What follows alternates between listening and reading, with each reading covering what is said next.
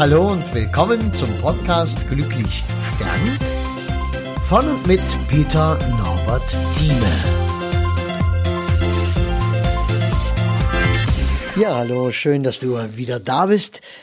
Ich habe ähm, heute ein Gespräch gehabt, das ist eine sehr dankbare Geschichte gewesen, und zwar eine Frau, die halt 90 geworden ist und ist gestorben. Das ähm, Sterben hat so stattgefunden, dass sie in ihrer Wohnung quasi dann aufgefunden worden ist, einen Tag nachdem sie gestorben ist. Das war natürlich für die Angehörigen ähm, nicht so einfach, weil ähm, man sich ja dann immer vorwirft, warum war ich nicht eher da? Warum habe ich das so spät gemerkt? Wie ähm, hat das alles stattgefunden? Also die kamen dann in die Wohnung, haben die Frau da liegen sehen mit äh, Blut, was sie erbrochen hat, vor sich halt so eine Lage und Lache und ähm, ja, ist natürlich alles nicht schön.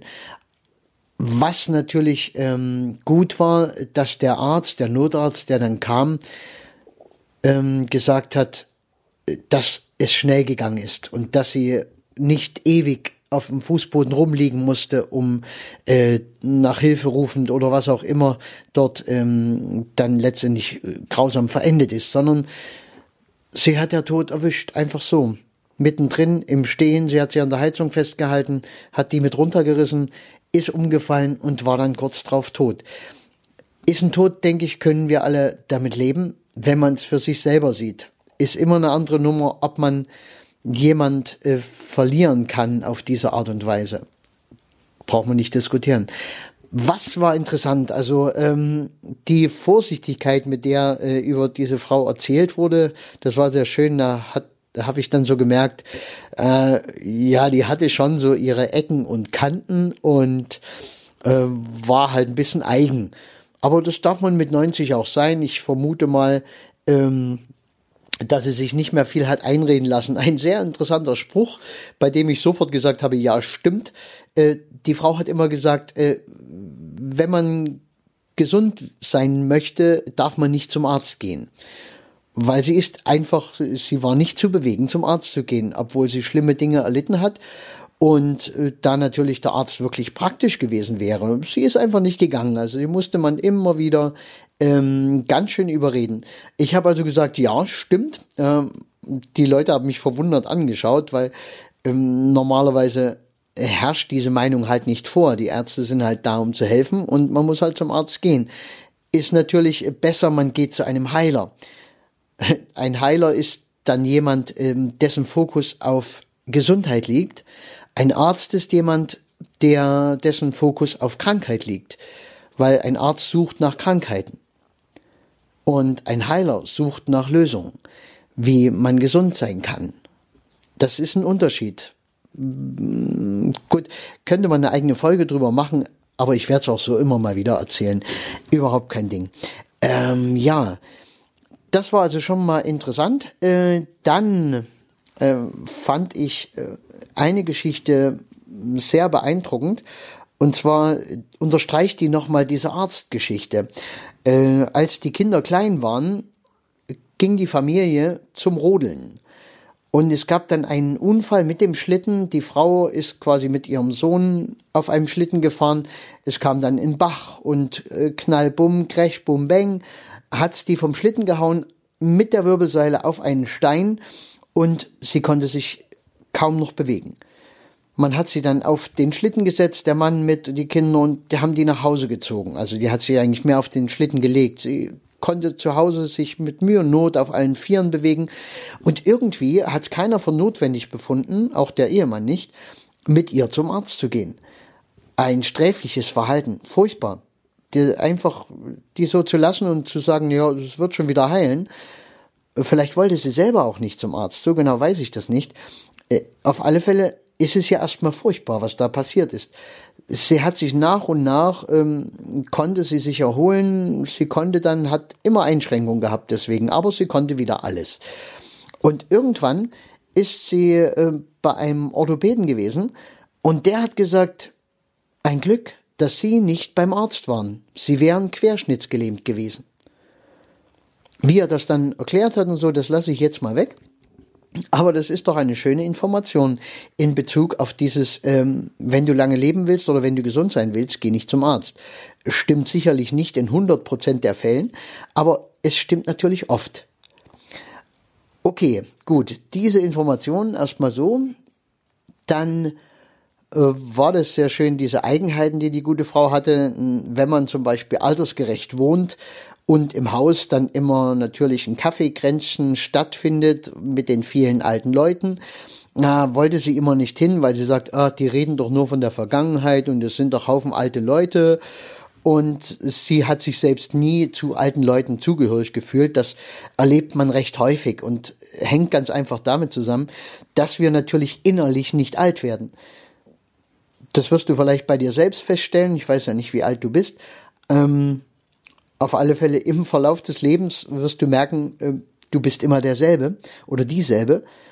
Und nur außen siehst du anders aus. Und es verändern sich halt manche Dinge außen ringsrum. Aber du selbst nicht. Du bist du. Ganz einfach. Und äh, das ändert sich nicht plötzlich, weil du 60 bist oder weil du 70 bist oder 80 oder 90. Du bist trotzdem du. Und von innen her noch immer dasselbe Wesen, was du immer warst. Und das äh, merkt man dann halt bei den älteren Menschen auch, äh, wir akzeptieren es von außen nicht so, weil wir sehen dann so einen alten Menschen und gehen mit dem Menschen entsprechend so um. Und das ist natürlich gerade auch im Altenpflegebereich und sowas äh, sehr schlimm, dass dann mit den Menschen so seltsam umgegangen wird. So, ich meine, wenn jetzt jemand dementkrank ist oder sonstiges hat, wo der Geist nicht ganz so funktioniert, ist das bestimmt recht praktisch, in denen ihre Welt zu gehen, die vielleicht auch manchmal mehr wie Kinder zu behandeln. Aber doch nicht bei allen.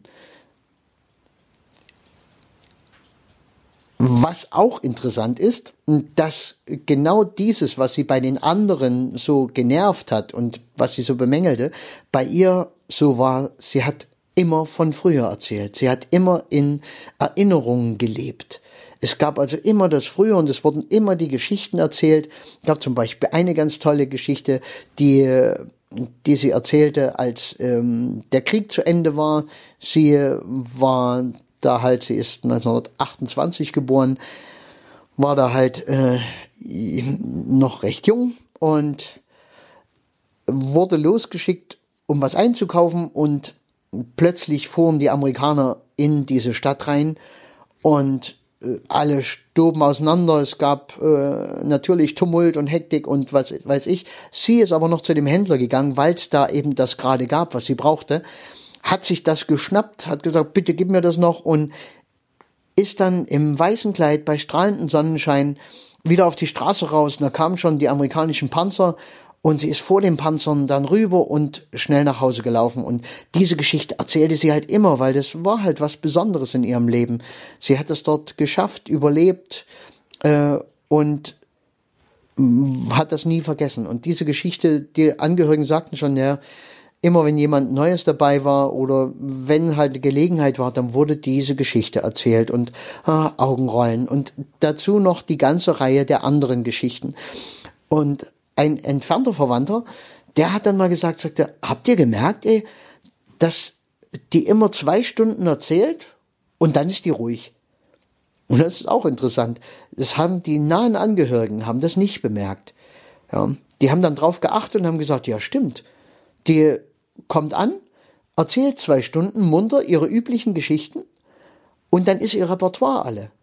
Dann äh, kommt nichts Neues mehr, dann, dann hört sie nur noch zu. Dann sitzt sie da und hört zu. Das ist auch interessant, ähm, weil uns das allen auch so geht, dass wir die Menschen, die ganz nah um uns herum sind, unsere Ehepartner, unsere Kinder, unsere Eltern, äh, wir nehmen die nicht wahr. Nicht so, wie es ein Außenstehender kann. Wir haben alles für selbstverständlich äh, genommen. Irgendwann mal, wir sind ja damit aufgewachsen, wir haben sie so kennengelernt. Ähm, wir werden da nicht mehr, wir achten nicht mehr drauf, wir ähm, wertschätzen das auch nicht mehr. Oder ähm, ja, äh, auch mit den Nerven, ich meine, manches nervt uns halt und das nervt uns halt immer, aber dann fehlt uns auf der anderen Seite wieder die Wertschätzung für Dinge, die ja auch da sind. Es sind ja immer beide Dinge da. Gerade in der Partnerschaft ist das äußerst schwierig die Wertschätzung aufrechtzuerhalten. Ist, äh, uns fällt es irgendwie immer leichter, uns aufzuregen. das zu sehen, was jetzt nicht in Ordnung ist, die Krümel, die da jeden Morgen da liegen, oder äh, die Zahnpastatube, die nicht ordentlich zugemacht wird, oder die äh, Flecken auf dem Waschbecken, oder ähm, weiß ich, gibt genug, worüber man sich aufregen kann im Alltag. Und die Wertschätzung, die fällt oftmals hinten rum und das macht es natürlich dann nicht besser. Gut, aber das sind, wie gesagt, man kommt, wenn man übers Leben redet, auch über ein fremdes Leben, man kommt natürlich sofort auch aufs eigene und man hat dann so viele Beispiele. Deshalb lohnt sich ja auch immer diesen Podcast zu machen, weil man eben einfach ins Erzählen kommt. Und äh, da du ja zuhörst, weiß ich auch, dass dir das gefällt. Mir gefällt es zu erzählen und dir gefällt halt das Zuhören. Und wenn du mal irgendein Thema speziell willst, wo du sagst, Mensch, wie ist denn das, wie ist denn jenes, gerade in der Arbeit als Bestatter oder als Trauerredner oder vielleicht auch ein bisschen in Richtung Lebenshilfe. Wie gesagt, große Erfahrung ist da. Dann schreib mir einfach oder schick mir eine Sprachnachricht. Mach irgendwas, wo du mit mir kommunizieren kannst. Und wenn sich's lohnt, mache ich einen Podcast drüber oder gib dir eine persönliche Antwort. Wie auch immer, schau mal einfach mal. Ja, die, äh, das Tolle daran, ich freue mich auch schon auf die Rede, weil die Frau einfach selbstbewusst und selbstbestimmt gelebt hat bis zum Schluss. Das war schön, denn vor ihrem ihrem Tod, in diesem letzten Lebensjahr, wurden noch so viele äh, Dinge erfüllt. Das haben die Angehörigen gemacht. Das ist auch etwas ganz Tolles für die Angehörigen, weil die stehen dann nicht mit leeren Händen da, sondern die können sagen, an diesem Tag, wenn die die begraben, können die sagen, Mensch, wir haben ihr noch alle möglichen Dinge erfüllt. Manches ging vielleicht nicht mehr, aber die meisten Dinge haben wir erfüllt. Sie hat zum Beispiel einen Bruder im Krieg verloren. Der ist in Russland gestorben in, äh, in Gefangenschaft 47, 1947 und äh, das war, hat ihr immer leid getan, hat ihr immer Schmerzen zugefügt. Sie hat immer von ihm erzählt und sich erinnert und es tat immer weh. Und die Angehörigen haben dann gesagt, Mensch, jetzt gucken wir doch einfach mal. Vielleicht gibt's Informationen. Vielleicht können wir rauskriegen, wie er genau gestorben ist, wo er begraben ist. Und genau das war natürlich möglich, denn äh, auch bei den Russen wurde durchaus ab und zu mal was in ein Buch eingetragen. Und man konnte das rauskriegen. Und gerade jetzt in der heutigen Zeit ist sowas so viel einfacher als früher, weil man das Internet zu, zunutze hat, weil man viel besser kommunizieren kann. Solche Dinge lassen sich rauskriegen. Sie hat Verwandtschaft, ähm, ihre Tanten sind ausgewandert nach ähm, Amerika, schon nach 1900, ja, irgendwie. Und äh, da konnte man halt im Zuge, fast so wie ein bisschen Ahnenforschung, hat man dann halt den Kontakt wiederhergestellt und hat plötzlich Verwandtschaft in Vancouver, äh, die dann auch einfach mal zu einem Geburtstag kamen zum 89. Und das war natürlich ein Highlight. Man konnte sich nicht unterhalten, weil keiner so richtig Deutsch und auch keiner so richtig Englisch. Man hat dann mit irgendwelchen Übersetzungs-Apps und mit Händen und Füßen mühsam ein Gespräch hingekriegt. Aber das war okay, es war ein Highlight nochmal vorm Sterben. Und dann äh, wurden, wurde zum Beispiel nochmal an die Ostsee gefahren.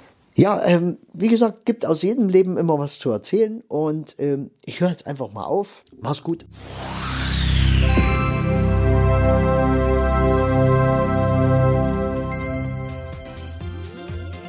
Ja, und das war's auch schon wieder. Wenn du irgendwas wissen magst, was schreiben magst, Kontakt aufnehmen magst, am besten über www.peternorbertthieme zusammengeschrieben, einfach ohne Leerzeichen, ohne alles, Punkt, äh. Und ich würde mich freuen über einen Kontakt, auch was du zum Beispiel von meinem Projekt hältst, Glücklich sterben, was ja nun langsam schon gewaltige Ausmaße annimmt einfach die Bestattungskultur im Abendland zu verändern. Ich finde es eine geniale Idee. Vielleicht bist du mit dabei. Schauen wir mal.